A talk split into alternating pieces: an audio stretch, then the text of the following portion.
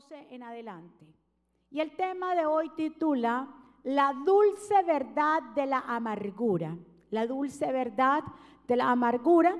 Y nos vamos a basar en Hebreos capítulo 12, verso del 12 en adelante. Cuando lo tengan me dicen un amén y así vamos a proceder a leer. Hebreos capítulo 12, del verso 12 en adelante. Dice la santa palabra del Señor así. Por lo cual, levantad las manos caídas y las rodillas paralizadas, y haced sendas derechas para vuestros pies, para que lo cojo no se salga del camino, sino que sea sanado. Seguid la paz con todos, la santidad, sin la cual nadie verá al Señor. Mira bien, no sea que alguno deje de alcanzar la gracia de Dios, que brotando alguna raíz de... Volvamos al 15, dice, el 14, dice, seguir la paz con todos y la santidad, sin la cual nadie verá al Señor. Mira bien, no sea que alguno deje de alcanzar la gracia de Dios, que brotando alguna raíz de amargura os estorbe y por ella muchos sean contaminados. No sea que haya algún fornicario o prófano como Esaú, que por una sola comida vendió su primogenitura porque ya sabéis que aún después, deseando heredar la bendición, fue desechado. Y no hubo oportunidad para el arrepentimiento, aunque la procuró con lágrimas. Que el Señor nos bendiga a través de su palabra y que el Señor añada bendición a nuestra vida. Señor, estamos en tus manos. Te pido que tu voluntad se haga que tú, Señor, seas trayendo esa iluminación que viene del tercer cielo. Yo me pongo a un lado para que tú te establezcas, que pases un carbón encendido por mis labios. Señor, soy una portadora de tu mensaje. Te pido, Señor, que cada semilla que sea plantada en cada corazón produzca mucho fruto y declaro que cada corazón aquí y los que están allá sean buena tierra. En tus manos estamos, Señor en el nombre poderoso de Jesús. Y el pueblo del Señor dice, amén y amén. La dulce verdad de la amargura. Miremos que vamos a hablar y hay un texto clave ahí que es el verso 15. Y se lo voy a leer bien claro el verso 15. Mira bien, no sea que alguno deje de alcanzar la gracia de Dios, que brotando alguna raíz de amargura os estorbe, diga conmigo la amargura, estorba y por ella sean muchos contaminados. Aparte de que la amargura estorba, también es veneno, porque contamina no solamente a mí, sino al otro. ¿Cuántos están? Le voy a hablar en la versión Dios habla hoy, el verso 14. Me gusta como lo dice esta versión y dice, procuren estar en paz con todos y llevar una vida santa, pues sin la santidad nadie podrá ver al Señor. Procuren que nadie les falte la gracia de Dios a fin de que ninguno sea como una planta de raíz amarga, que hace daño y envenena a la gente. Entonces, miremos aquí que el apóstol Pablo nos da instrucciones a nosotros de cómo vivir una vida agradable a Dios, de cómo vivir una vida en paz con los demás y con nosotros mismos. Entonces, en lo primero que nos dice él, dice, procuren la paz. Diga conmigo, yo voy a procurar la paz. ¿Con quién tenemos que procurar la paz? Dice que procuremos la paz con todos. Dice también, vivan una vida santa, porque si ustedes no viven una vida santa, sin santidad, nadie podrá ver al Señor. Y otra instrucción que nos da dice, no dejen de alcanzar la gracia de Dios. Y yo me puse a pensar, claro, Dice, no dejen de alcanzar la gracia de Dios. O sea, no dejen de buscar al Señor, porque el que busca para el, al Señor lo busca también porque va a obtener la salvación. Dice, y si nos falta la gracia, seremos entonces, si dejamos de buscar al Señor, entonces nos faltaría la gracia, porque por gracia es que somos salvos. Entonces, si nos faltaría la gracia, nos convertiríamos en una planta o en un árbol que sus raíces son raíces amargas. Y cuando la raíz de una planta es amarga, ¿qué pasa con el fruto? El fruto que produce no sirve, es amargo, hace daño y como la escritura aquí lo, lo, pone eh, como un sinónimo, amargo también tiene que ver con veneno. Entonces nos convertiríamos en una planta venenosa. Cuando dejamos de buscar a Dios, cuando dejamos de buscar la gracia, nos convertimos en una planta que tiene raíces amargas. Porque de la raíz es que brota todo y por eso es que los frutos salen mal. Si hay una raíz que está mala, así mismo van a salir los frutos. ¿Cuántos están de acuerdo conmigo? Vamos a ver la definición de amargura. Es un sentimiento duradero de frustración, resentimiento y tristeza especialmente por haber sufrido una desilusión o tal vez una injusticia. Los sinónimos de amargura, aflicción, disgusto, pena, sufrimiento, tormento, tristeza, desconsuelo, desengaño, dolor, pesadumbre, pesar, sin sabor, tribulación. Y lo contrario de amargura, ¿qué es? Ahí está. ¿Qué es? La alegría, la dicha, el gozo y la paz. ¿Cuántos de nosotros habíamos estado viviendo en amargura? ¿O cuántas personas ustedes conocen que están amargados? Y piensan y dicen, no es que soy mal geniado. ¿Usted ha escuchado? No, yo soy mal geniado. No, es que no es mal geniado, es que es un amargado. Vamos a diferenciar estos dos términos. Porque el que es mal geniado es un estado de ánimo. Y es por allá que le dio mal genio por algo. Es muy esporádicamente. Pero el amargado se levanta todos los días de mal genio. Que le dicen soy mal geniado. Pero realmente ese mal genio no es mal genio. Porque si te levantas todos los días mal. Todos los días mal. Y dice yo no soy una persona de la mañana. Quiere decir que esa persona está qué? Dígalo. Dígale a su vecino, cuidado con ser un amargado. Porque qué impresionante, escuche y mire lo que la, porque el apóstol Pablo le escribe a los hebreos, acabamos de leer el libro de hebreos. No le está hablando a la gente de afuera que no conoce la gracia, le está hablando a la gente que ha conocido la gracia. Dice, no dejen de buscar a Dios, porque en el momento que ustedes dejen de buscar la gracia, se van a convertir como una planta que tiene sus raíces, ¿qué? Amargas. Si Dios nos sacó de la amargura, de la tristeza, de la melancolía, del dolor y todas las frustraciones, entonces si yo dejo de buscar al Señor, yo voy a regresar a eso y va a ser una planta que venenosa. Denle un aplauso fuerte al Señor. Qué impresionante porque aquí en el verso 15 nos habla, dice, miren bien, no sea que alguno deje de alcanzar la gracia de Dios que está y brote de ellos alguna raíz de amargura. Amargura, escucha bien, significa también aflicción o disgusto. La amargura expresada en la Biblia es una profunda raíz que está arraigada en el corazón. Entonces de ella va a brotar lo que nosotros decimos, hablamos, expresamos, actuamos y pensamos. Entonces, cuando habla de amargura, habla de veneno. Y puede ser que muchas cosas nos ocasionen o hagan crecer raíces de amargura. En nosotros puede ser el pasado, que sigues ahí, eso te causa raíces de amargura y por eso vives qué? Wow, amargado. El daño de pronto que te han hecho otras personas, puede ser que tengas algo en contra de Dios porque no entiendes lo que ha pasado en tu vida y el proceso.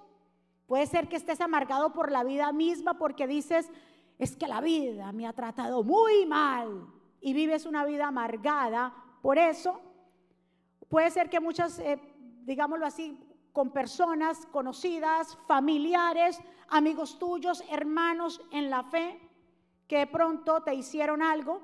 Lo que nosotros debemos entender, esta gran verdad es que no podemos vivir en ese gran disgusto. Es que no podemos dejar que se asiente en nuestro corazón la amargura. Porque el que vive en amargura y vive una vida amargada, en tristeza, en melancolía, no puede fructificarse y no puede multiplicarse. ¿Cuánto le dan el aplauso fuerte a Dios? Dice bien claro aquí, y el apóstol Pablo lo habla, dice, la amargura es un estorbo. Diga conmigo, es un estorbo. Estorbo es algo que no me deja qué? Avanzar. No me ayuda al crecimiento, pues el veneno que está en nosotros se va a extender hacia los demás. Entonces, ¿cuál de las dos? Usted hoy va a, analizar, si usted mismo, si usted es amargado o mal geniado. Ya vemos la diferencia. La amargura es todos los días. Usted conoce a esa gente que dice, yo me levanto todos los días de mal genio y no me hable. Y no me diga, y por la mañana no. Después de dos horas usted me viene a hablar. ¿Ya sabe que esas personas son qué? Les pasó algo y no lo han podido superar. Ahora, mal genio digámoslo así, es esporádico. Le pasó algo y, ay, no me hable que, mira, acabé de recibir una llamada o usted me hizo algo o el perrito hizo aquí o lo que sea. Es, es momentáneo. Ahora, ¿cómo nosotros vamos a poder lidiar con esa amargura? Porque estamos hablando, no es la gente afuera, el mismo cristiano que se aleja de la gracia de Dios se vuelve una gente amargada. ¿Cuántos están de acuerdo conmigo? Digo conmigo, yo no soy un amargado. La amargura, dijimos que es un estorbo. Ahora, la persona que es amargada a menudo escuche las características para que las apunte y usted sepa si usted vive en amargura o si tiene alguien cerca de usted que está en amargura. Mire esto.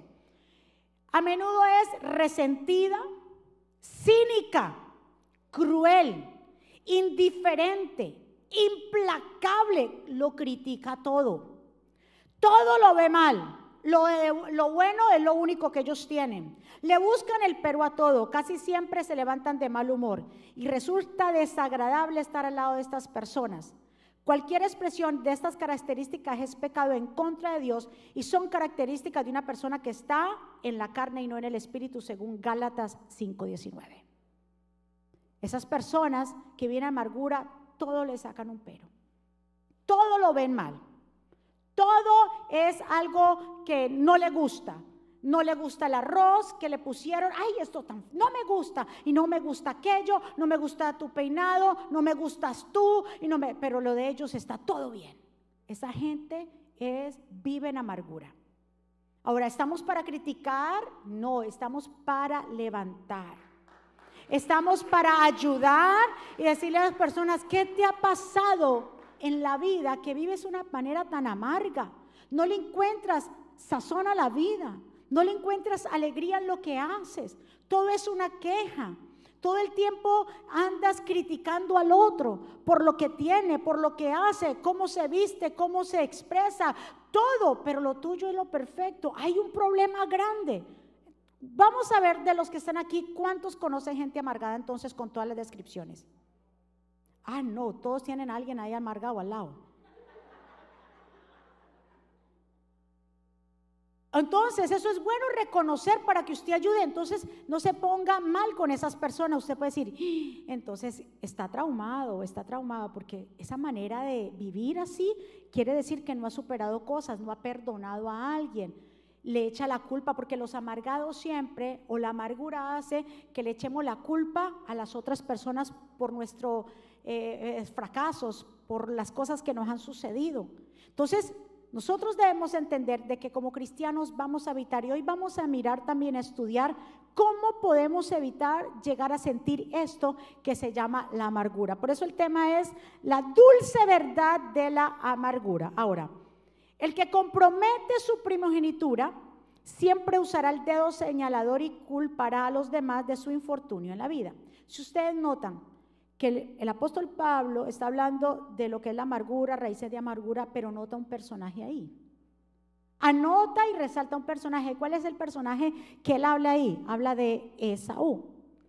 Esaú, ¿cómo combinamos o comparamos las raíces de amargura con Esaú y la primogenitura? Pues claro, Esaú que vendió su primogenitura y sus derechos de hijo primero, siendo que Dios había establecido que todo lo primero le pertenecía a él. Entonces, él no desechó a su papá, Isaac, él desechó a Dios que había destinado que el primogénito y el primero le pertenecían, vendiendo su primogenitura o haciendo o canjeándola, intercambiándola por, con su hermano por un plato de lentejas, algo tan efímero, tan perecedero como la comida.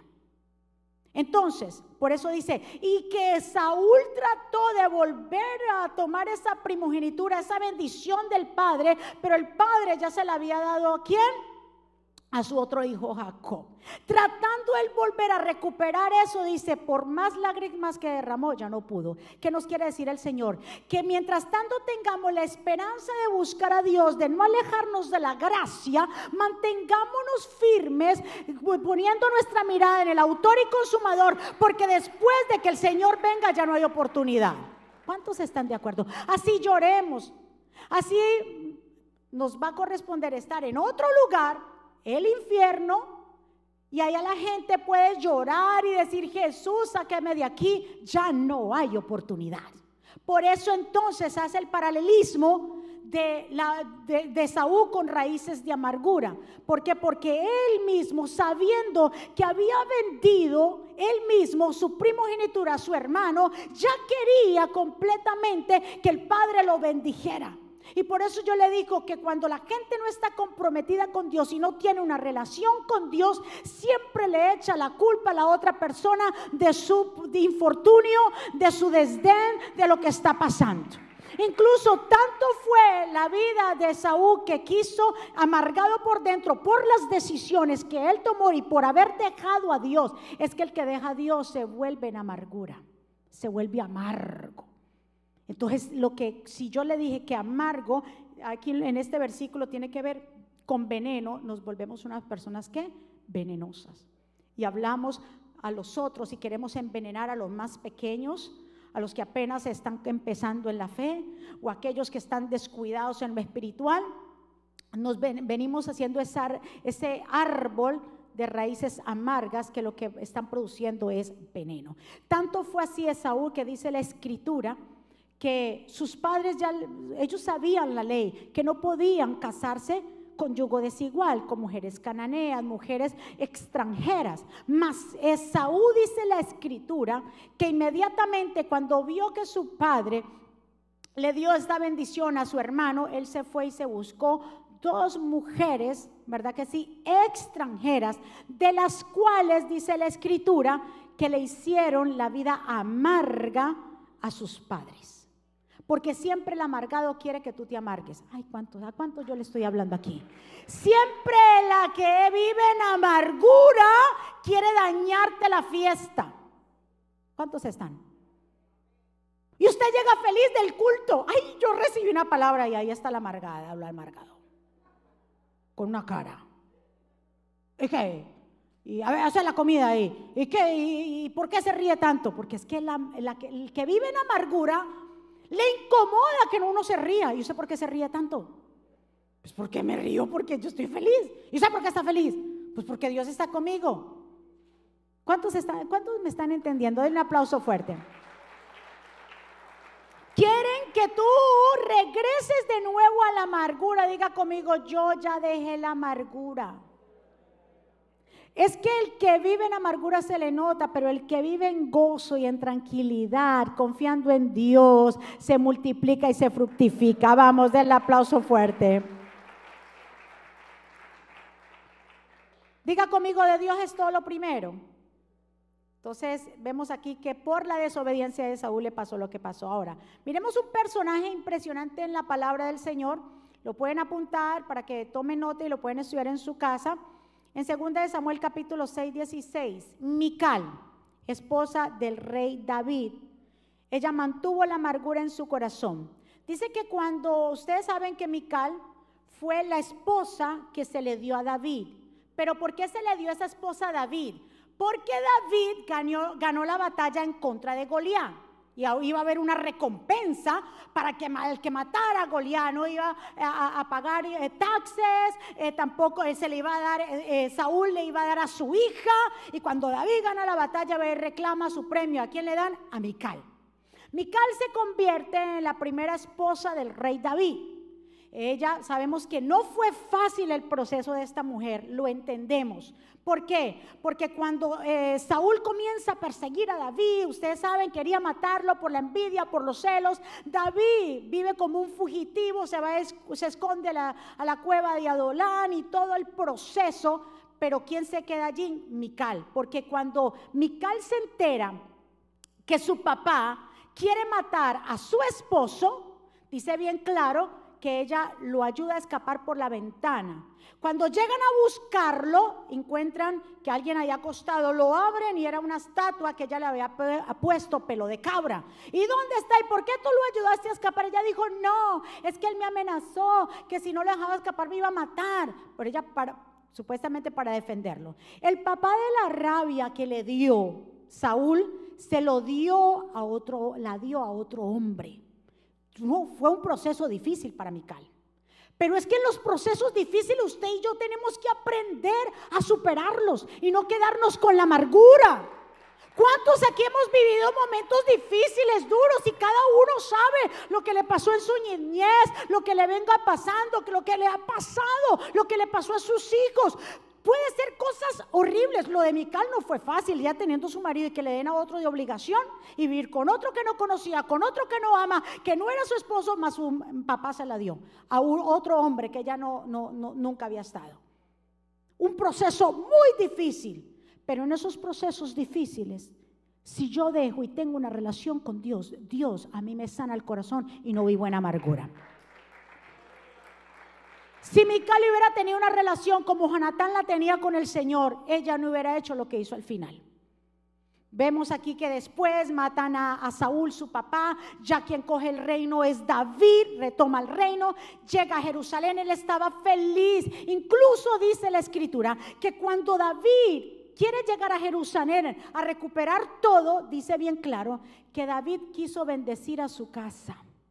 Y dice, traigan a Mical. Mical no estaba, acuérdese, ya estaba con otro hombre. Pero él, por honor a ella, porque era su primera esposa, dijo, yo quiero que me recuperen a Mical. Otro hombre dice, no, que se quede con el otro tipo. Y ahí él dijo, no, yo quiero a Mical conmigo. Yo la reconozco que ella fue la primera esposa, el premio por haber matado a Goliat. Yo quiero que me la traigan. Ella debió sentirse honrada, pero como vivió con raíces de amargura como no perdonó, su actitud la descualificó. Hay actitudes que nosotros tenemos que nos descualifican. Escuche bien, y no le podemos echar la culpa a nadie. Somos nosotros que tenemos que aprender a trabajar en nuestro interior. ¿Cuántos están de acuerdo conmigo? La amargura lo único que hace es que te estanca. La amargura, mi amado pueblo, Jesucristo vive. Lo que llevamos por dentro, esa tristeza que nos invade, lo único que vamos a perder es oportunidades. Ella en vez de estar honrada, porque el rey David de nuevo la trajo y no la dejó con ese hombre, cuando David llega, a Jerusalén, llevaban el arca del pacto que representa qué? La presencia de Dios. Él estaba feliz, la presencia de Dios estaba llegando de nuevo a Jerusalén. David comienza a danzar y comienza y él danza, se quita la ropa y danza delante del Señor. Dice que Mical estaba viéndolo por una ventana. Dice que ella en su corazón, y se lo voy a leer textualmente, lo que ella dijo y por estas palabras fue condenada, digámoslo así. Mical dice, y volvió luego David en el verso 20 para bendecir su casa y salió a recibirlo Mical.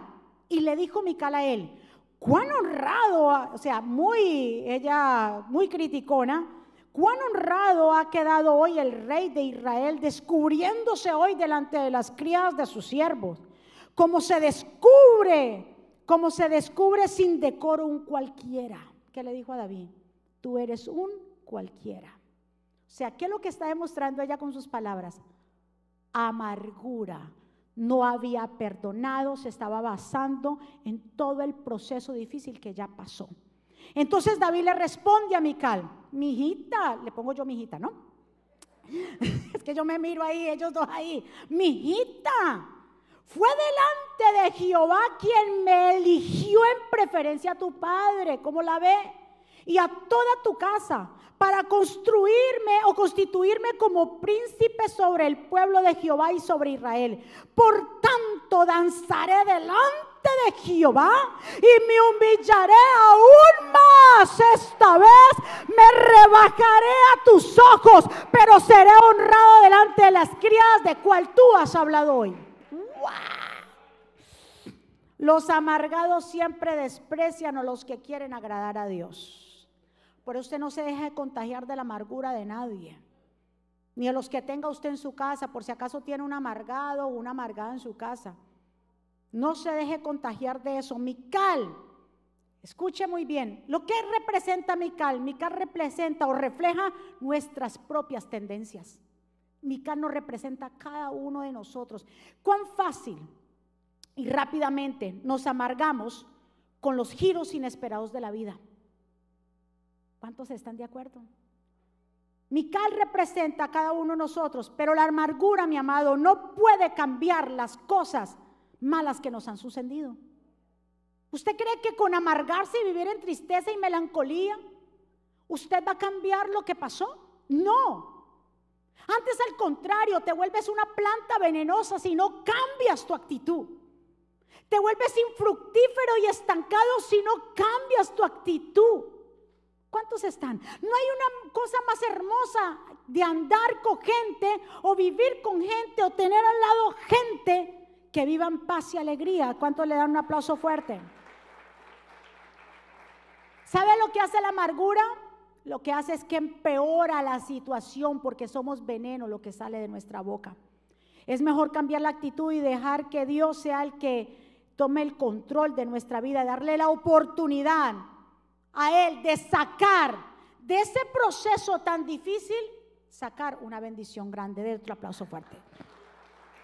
Si Mical hubiera cambiado su actitud y hubiera reconocido lo que el rey David hizo de mandarla traer, eso que el rey la mandara a traer a su casa, donde ella estaba con otro hombre, eso era honra.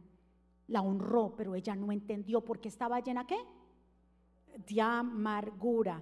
Ella no comprendía o no apreciaba las cosas del Señor. En vez de decirle, trajeron el arca, no, ella se enfocó en él. David, mira, como un cualquiera viene aquí. Ella no discernió el tiempo. ¿Por qué? Porque su amargura, en lo que ella vivía, en su situación amarga, no pudo entender las grandezas de Dios. Por eso tenemos que soltar y dejar que Dios trate nuestro corazón y soltar toda melancolía, cosas duras que te pasaron. Yo no te digo que las borres de tu mente porque eso no se van, están en el recuerdo, pero que las borres de tu corazón para que no te hagan más daño. Aprende a perdonar, aprende a ser misericordioso el uno con el otro. ¿Cuántos están? Ahora.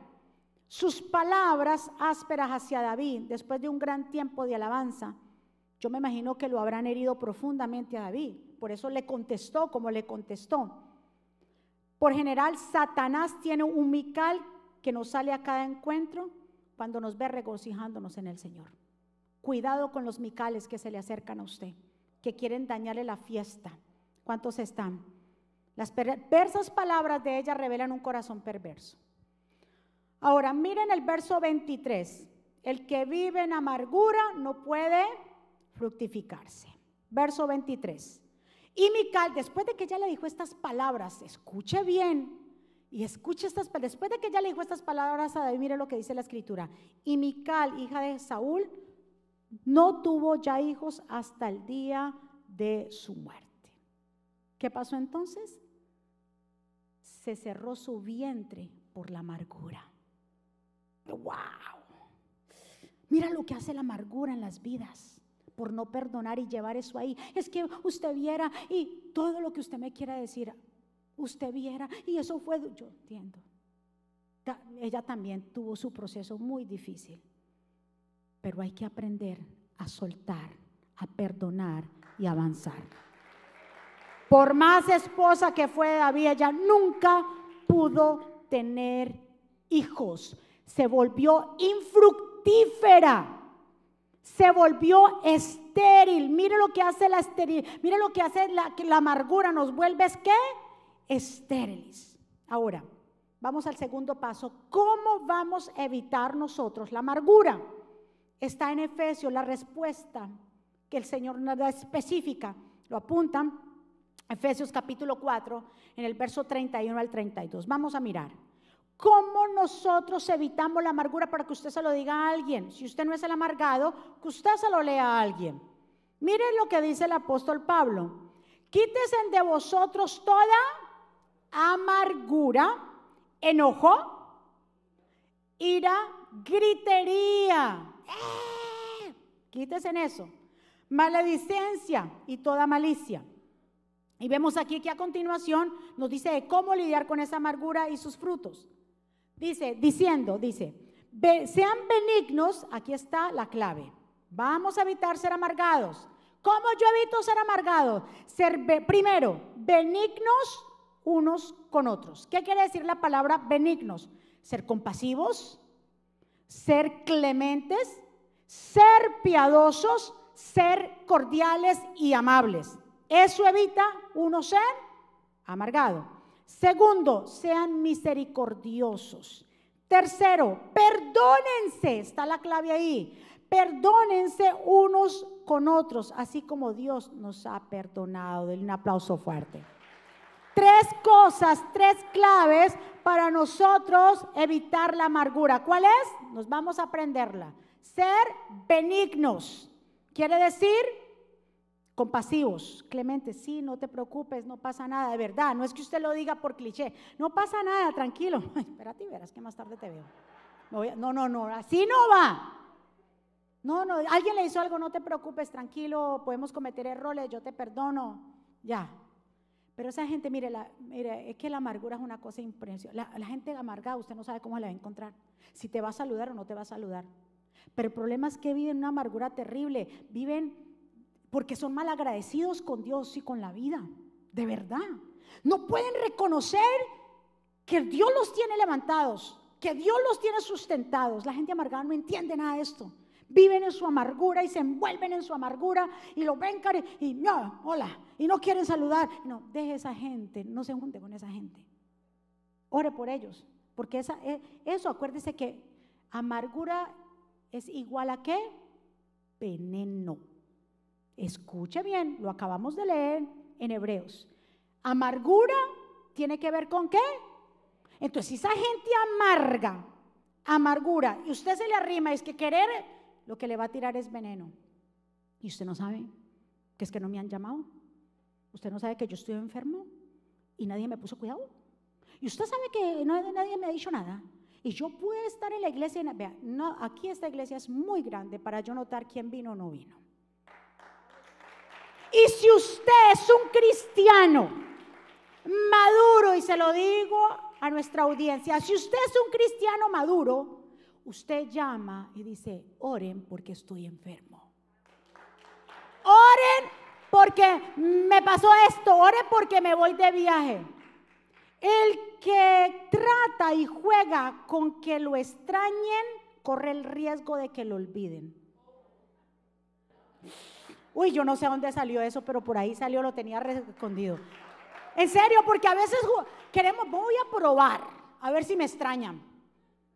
Ay, y si no, no es que no se le extrañe, y si no lo vimos, y si no lo vemos, entonces usted va oh, y la gente se va olvidando. Solamente faltan 48 horas para que la gente se olvide de unos otros. ¿Cuántos están de acuerdo conmigo? Esa gente amargada vive, mire, sí, sí, den un aplauso fuerte. Eh, ore por esa gente. Yo no digo que no, que, o sea, no es que se le arrime, pero no deje que lo vaya a envenenar.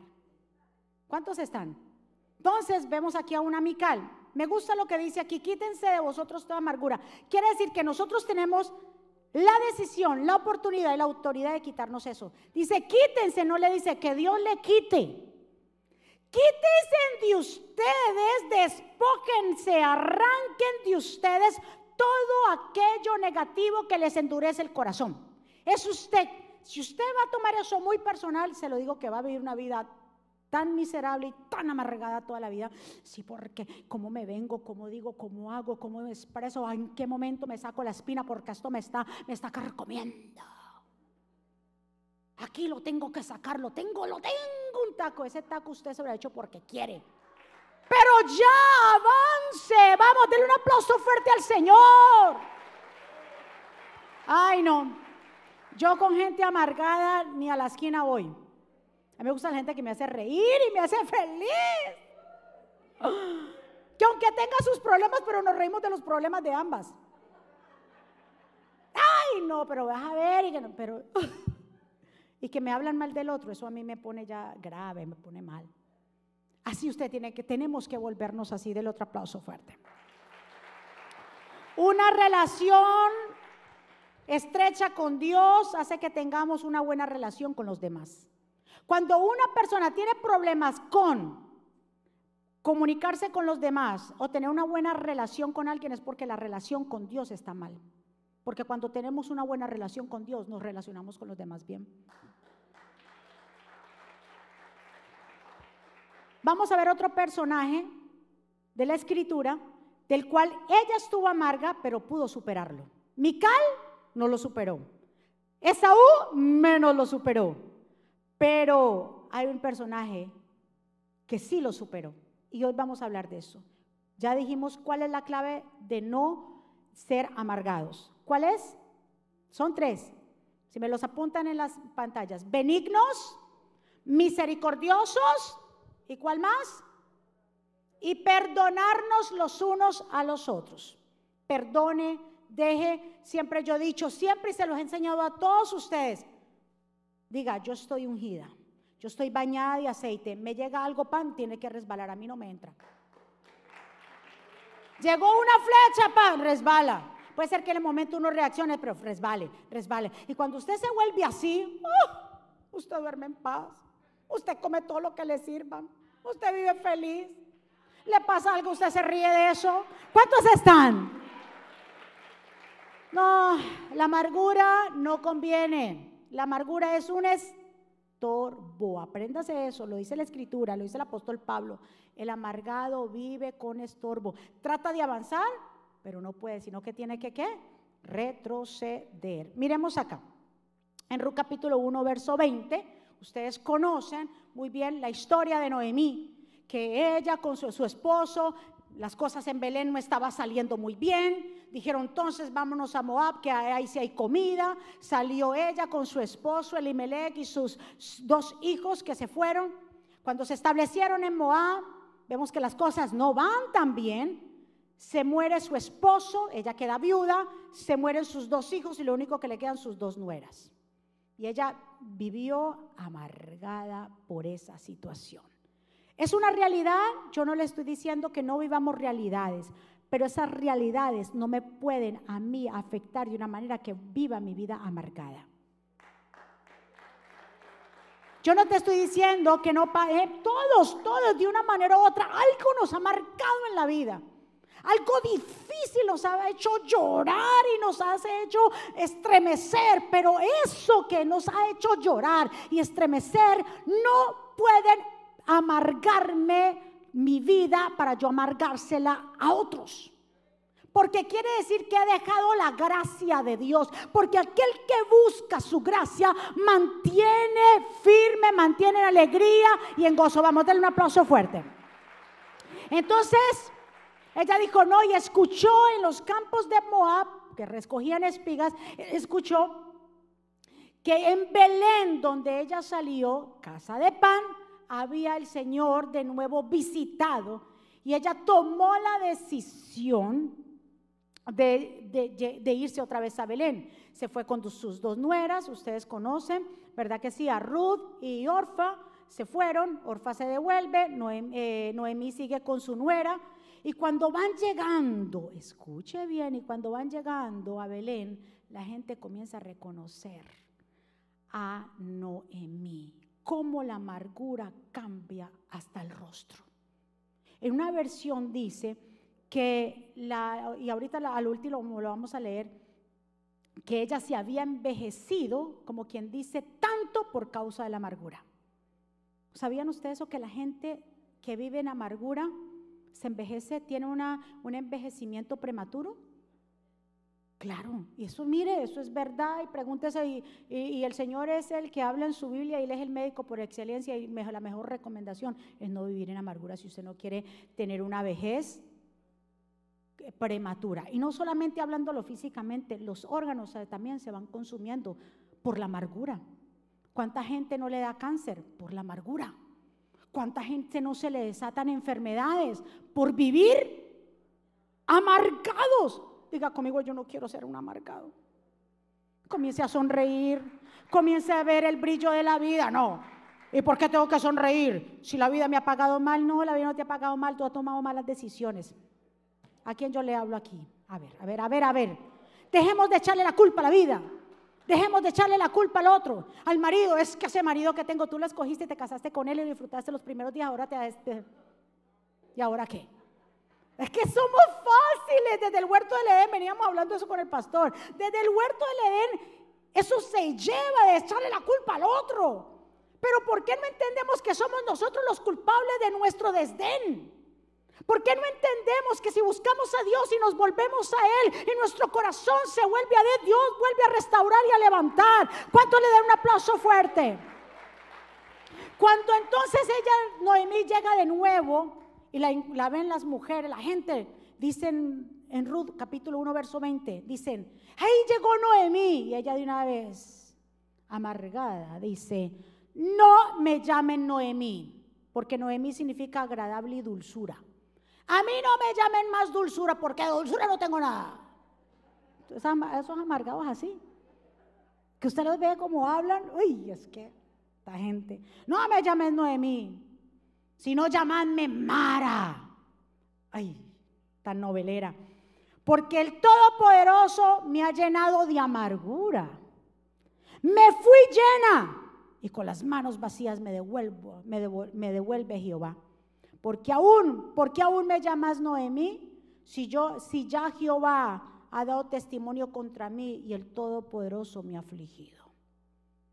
Vemos aquí que ella en una manera u otra vamos a mirar de un contexto esta parte, que Noemí, como quiera, ya reconoce y dice, el Dios poderoso me ha regresado de nuevo. Ella conoce la soberanía de Dios y reconoce que Dios es el único grande y poderoso que ella tenía que tratar con esa amargura, aunque llegó aquí amargada, pero ella en el momento, escúcheme cómo es el cambio, ella hubiera podido quedarse también en Moab, póngase a pensar. Ella hubiera podido quedarse en Moab amargada, triste y aburrida con todo. Decir, ya no va a tener más hijos, aquí me quedé viuda, me quedé mal, me quedé pobre, me quedé aquí. Pero ella escuchó. Es que aunque escuche muy bien, el que ha vivido en amargura y comienza a seguir la voluntad de Dios, todo cambia en su vida. Ella dijo, no, espérate, yo me levanto y se fue para dónde? En el lugar donde ella pertenecía. Donde yo, usted y yo pertenecemos, pertenecemos al reino de Dios. Ahí tenemos que llegar a su gracia, a su favor, a su misericordia. Ella llegó de nuevo al lugar donde nunca debió salir. Cuando tú te asomas y te acercas a la gracia de Dios, entonces Dios restaura todo. Dice que cuando ella regresa y, comienza y están allí, Dice bien claro que cuando decimos agradar a Dios, toda amargura se deshace y Dios trae recompensa. Ustedes saben que ella llegó con su nuera, Dios trabaja con ella, en todo caso eh, eh, eh, se casa uno de los, de, los parientes de, de, Noemí, vos, se casa con Ruth, hacen una familia y ella ve cómo todo comienza ¿qué? a cambiar. Porque nuestra actitud cuenta mucho. El único que puede cambiar eres tú. Dios está ahí para levantarte, para ayudarte, para alimentarte. Pero si tú no cambias la actitud de amargura, de raíces de amargura, de desilusión, de tristeza, de melancolía, que te llevan a la depresión y todo lo que desata después de ahí, nadie lo va a hacer por ti. ¿Cuántos dicen amén y cuántos le dan un aplauso fuerte? Hay matrimonios que vienen amargura, porque uno le hizo el uno al otro y siempre se están sacando en cara todo eso. Si ya tú perdonaste, no le saque en cara al otro lo que le hizo. porque estás viviendo en amargura. ¿Cuántos están de acuerdo? Entonces, dice que cuando ya ella case, se casa Ruth con vos, de ahí hacen una alianza muy linda.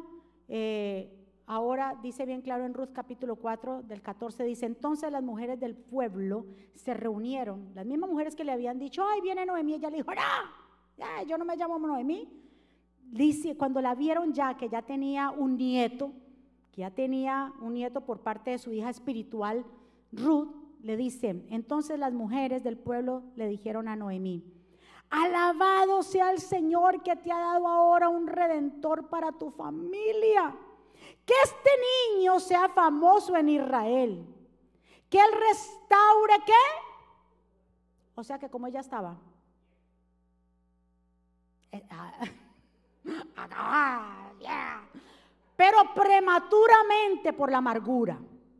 Que Él restaure, que ese bebé que nació, ese nieto tuyo que nació, te restaure tu juventud y te cuide en tu, en tu vejez. Pues el hijo de tu nuera que te ama y que te ha traído mejor y te ha tratado mejor que siete hijos. Esa nuera se ganó a Noemí. Te ha tratado mejor que siete hijos. Mire cómo de nuevo llegó la esperanza. ¿A quién?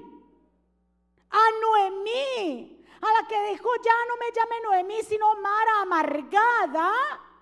Ahora Dios la restaura porque ella puso de su parte y regresó de nuevo a Belén. Regresa de nuevo a los brazos del Señor. Regresa de nuevo a confiar en Él. Regresa de nuevo a la fe en Cristo. Regresa de nuevo. Si ha sido una abeja descarriada, estando en la iglesia, regresa a los brazos de papá y deja de vivir en amargura. ¿Cuántos están de acuerdo conmigo? Porque recuérdese que el apóstol Pablo no le habla a la gente de afuera, le habla a la gente de adentro, a los hebreos. Entonces hay muchos cristianos que andan por ahí, ¿qué? ¿Por qué andan amargados? Porque han dejado la gracia, han dejado de buscar. Del otro aplauso fuerte al rey. Las vecinas, las vecinas de, entonces Noemí tomó al niño, lo abrazó contra su pecho y cuidó de él como si fuera su propio hijo. Es que el Señor trae alegría. Y le pusieron de nombre Obed, y él llegó a ser el padre de Isaí y abuelo de David.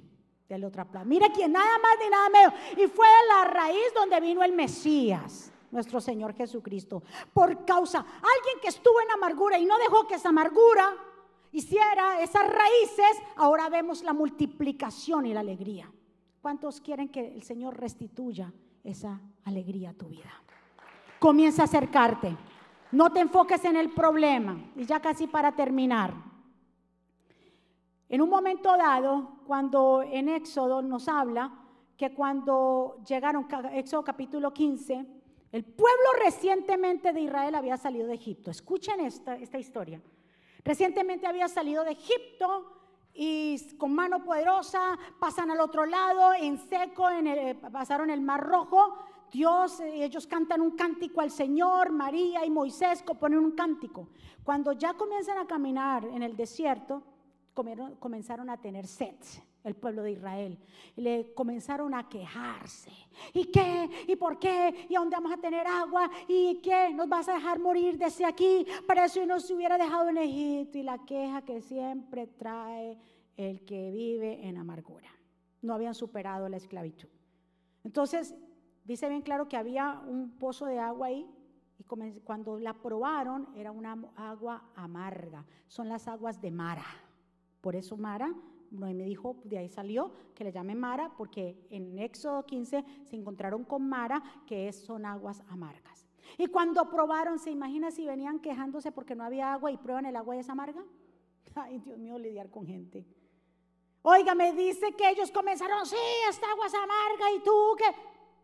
Y entonces Moisés, Señor, ¿y entonces qué hago con este pueblo? Esa agua que mira, ese pozo está lleno, tienes aguas amargas y ahora qué vamos a hacer? Y el Señor le dijo, le, mostró un, tronco, un palo, y le, ordenó a Moisés que echara un pedazo de madera al agua Y cuando echara ese pedazo de madera al agua, esa agua se iba a volver dulce.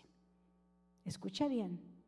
Y ellos, Moisés hizo eso, echó el pedazo de madera o de palo, de madera al agua y pudieron tomar todos de ahí. ¿Qué representa eso?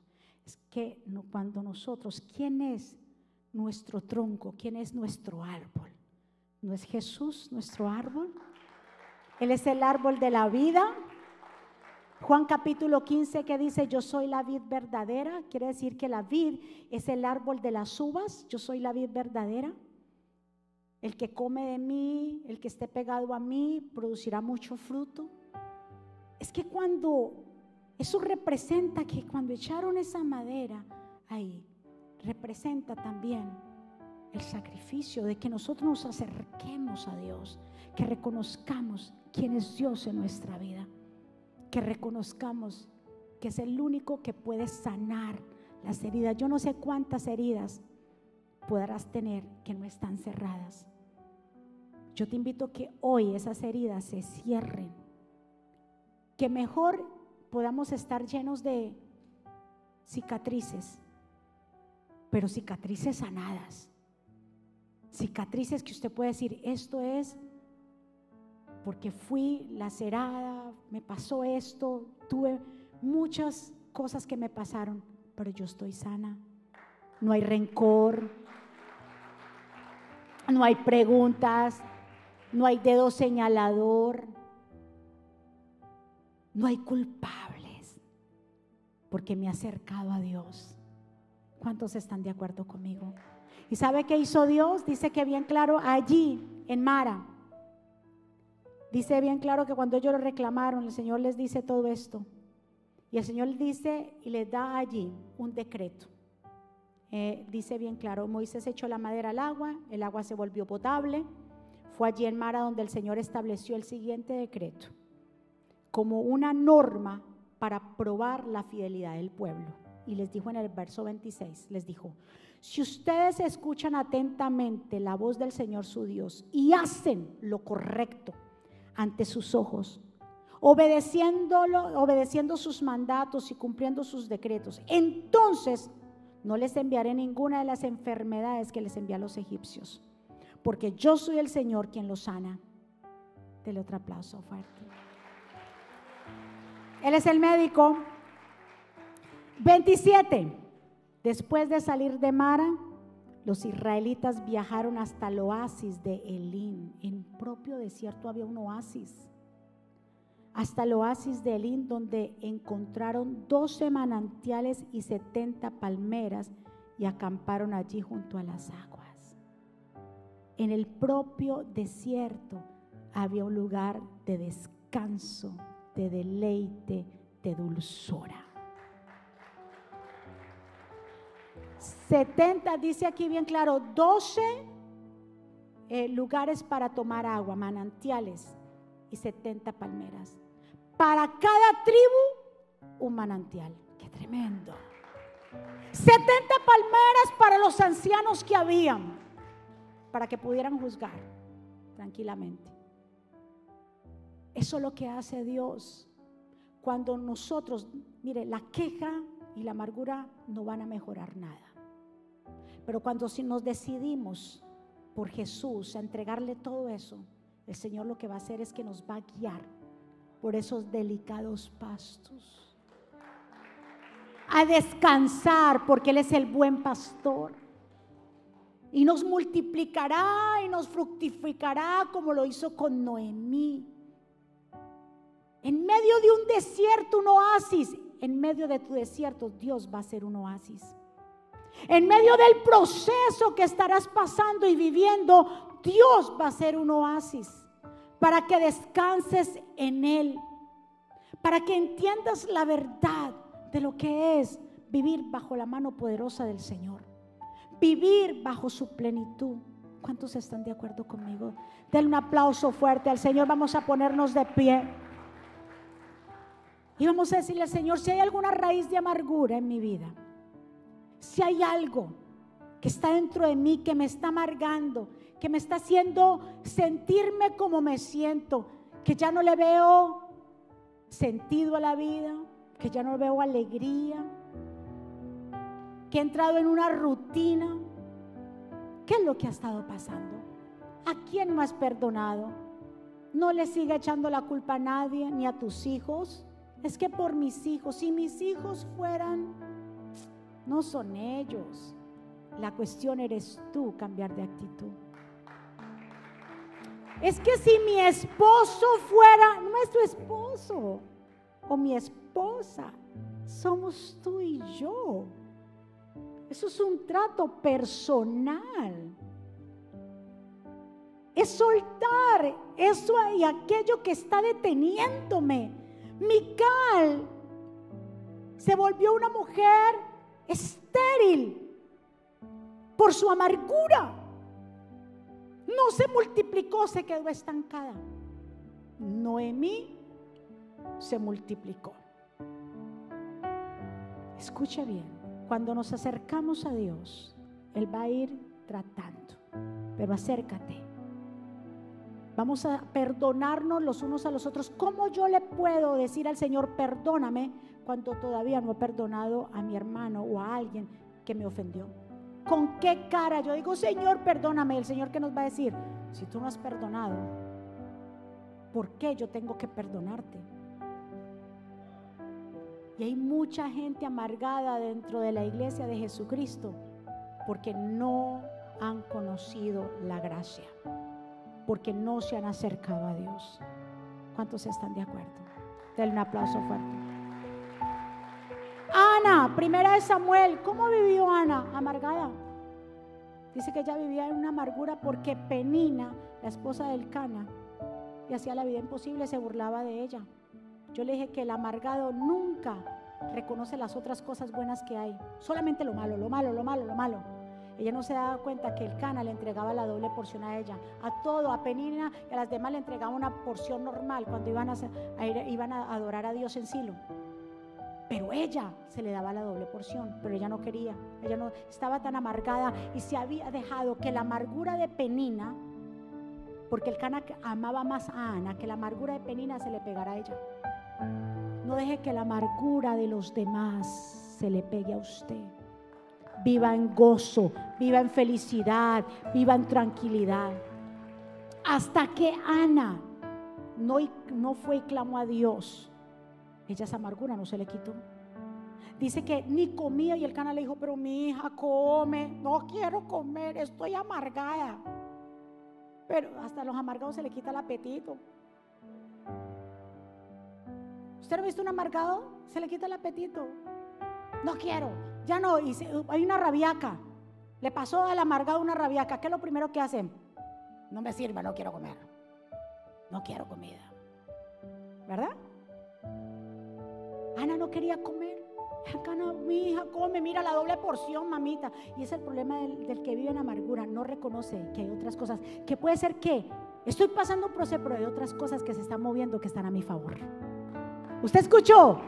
Puede ser que estés viviendo momentos difíciles, pero reconoce que hay otras cosas que están a mi favor. Ahora, cuando estuvo Ana, dice que ella fue con amargo corazón habló con el Señor. Dice que ella lloró y vino Elí, le dijo, ¿por qué estás borracha? No, Señor, yo no estoy borracha, digiere tu vino. Dice que cuando ella salió de ahí, después de acercarse a Dios en aflicción y decirle al Señor lo que ella sentía y soltar lo que tenía que soltar por penina y todo eso y por ser estéril, dice bien claro que ella se levantó y comió y se fue a su casa tranquila. El cana se llegó a ella y ella concibió. Usted ve lo que hace la multiplicación, lo que es la multiplicación cuando nos acercamos a Dios. ¿Cuántos quieren la multiplicación? ¿Cuántos quieren ser fructífero? No deje que nada en su corazón, sea hijos, sea esposos, un cónyuge, sea un familiar, sea un hermano en Cristo que hace mucho tiempo, sea un líder, sea una familia suya, un hermano, un tío, sea un abuelo, quien sea, que lo hirió usted, no guarde eso por su bienestar, no por el bienestar de ellos, es el suyo. El suyo es el que vale. Eh, cada uno tiene que lidiar con su propio problema aquí adentro. La dulce verdad de la amargura. La amargura estorba. Y hoy vamos a decirle al Señor, si hay raíces de amargura. Y si usted detecta una amargura en alguien, háblele de esto. Dígale, pero ¿por qué esos todos los días ese mal genio? ¿Por qué tanta pelea entre usted y yo? No duramos, duramos dos días chévere y cinco días peleados. Es un, eh, estamos mal. Usted y yo tenemos que acercarnos. No le eche la culpa al otro. Es que usted es el amargado. No, porque usted. Porque... No, no, aquí no vamos a lograr nada. Vamos a mirar cuál es el punto. ¿Será que nos falta buscar de Dios? Y por eso entramos en tanta pelea y discusión en el matrimonio. Porque hay matrimonios que son así, que pelean por todo. Siéntese en hablar cuál es el problema y resuelvan. Porque viviendo en amargura no van a lograr nada. Amén. Si hay algo, algún rastro de alguna amargura, sácala. Yo hoy quiero vivir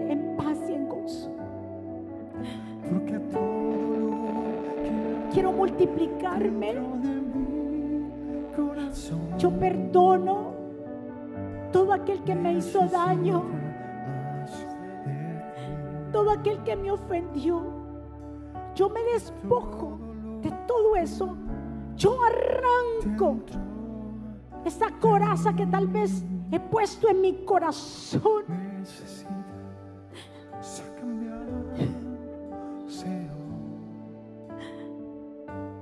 Suelta en el nombre de Jesús toda amargura, toda tristeza. Ya no le eche la culpa más a nadie. Vamos a ser responsables porque cuando somos responsables yo estoy dando un paso de fe, reconociendo que soy débil y reconociendo que necesito a Dios. ¿Y sabes qué, pueblo? Que Ana, cuando decidió comer porque soltó la amargura y cumplió con aquello que le dijo el Señor de entregar a su primer hijo Samuel en el templo del Señor, dice más adelante en el capítulo 2 que Dios de nuevo visita a Ana. Y no solamente tuvo a Samuel, sino que tuvo cinco hijos más, tres varones y dos mujeres. Porque eso es lo que hace Dios cuando soltamos la amargura. Cuando perdonamos.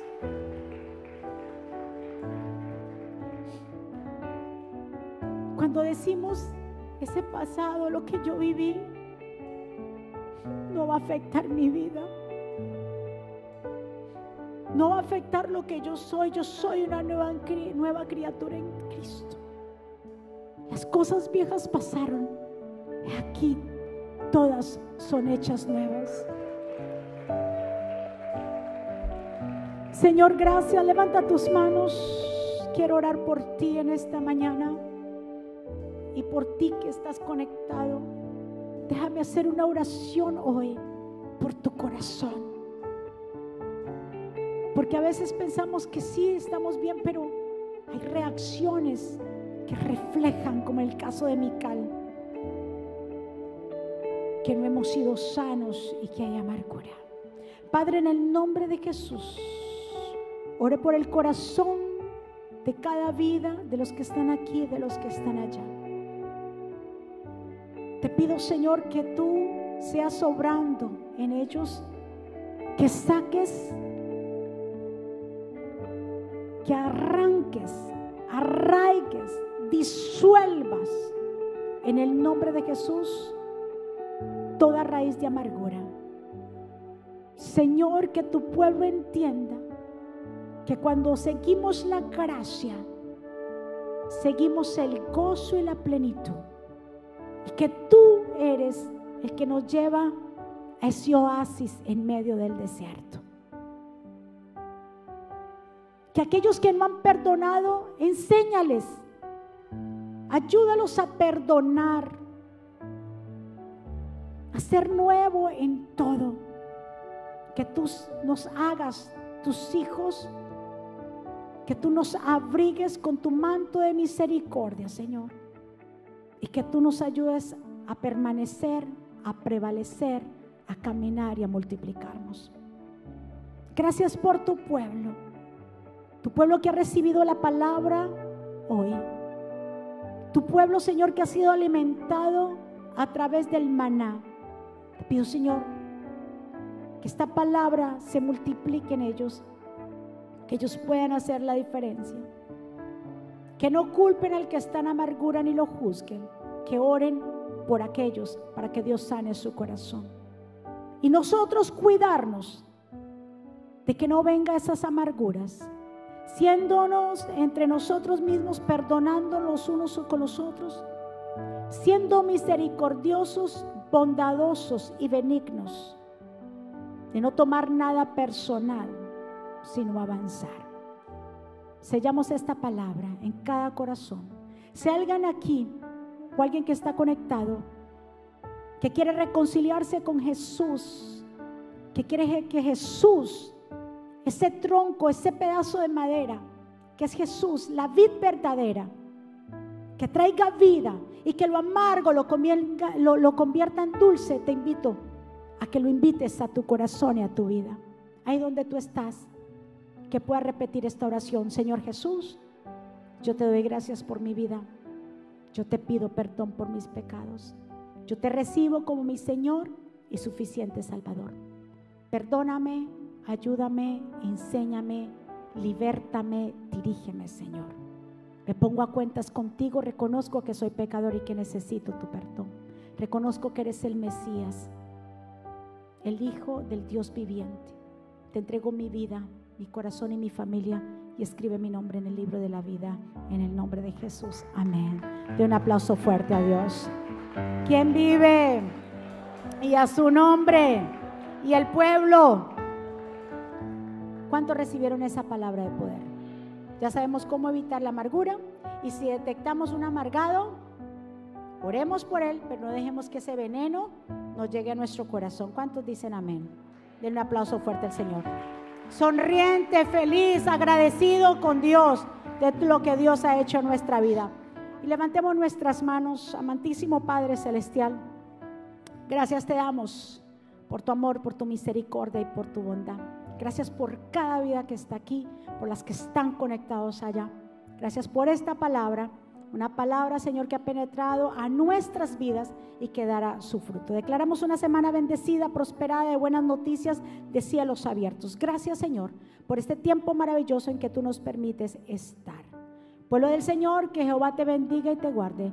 Que Jehová haga resplandecer su rostro sobre ti y tenga de ti misericordia. Que Jehová alce sobre ti su rostro y ponga en ti paz. Y termino con estas palabras. Vivan en gozo. Sigan creciendo hasta alcanzar la madurez. Anímense los unos a los otros, vivan en paz y armonía. Entonces el Dios de amor y paz estará con ustedes.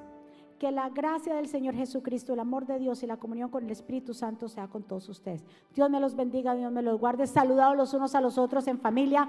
Gracias, nos vemos, bendiciones. Los amo.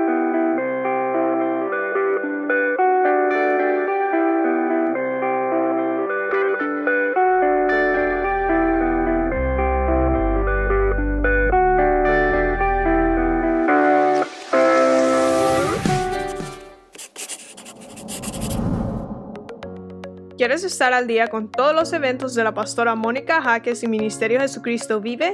Ahora lo puedes hacer introduciendo la aplicación Mónica Jaques, ahora disponible en la tienda de aplicaciones de Apple y Google. Es muy fácil de usar y contiene un menú útil y de acceso rápido. Ahora podrás acceder al último libro de la pastora Mónica, eventos, palabras de fe e incluso comunicarte con nosotros vía chat. También puedes seguirnos en Facebook, Instagram, Twitter y YouTube para ver servicios de poder en vivo y recibir reflexiones, palabras de aliento y mensajes diarios. No esperes, descarga la aplicación ahora.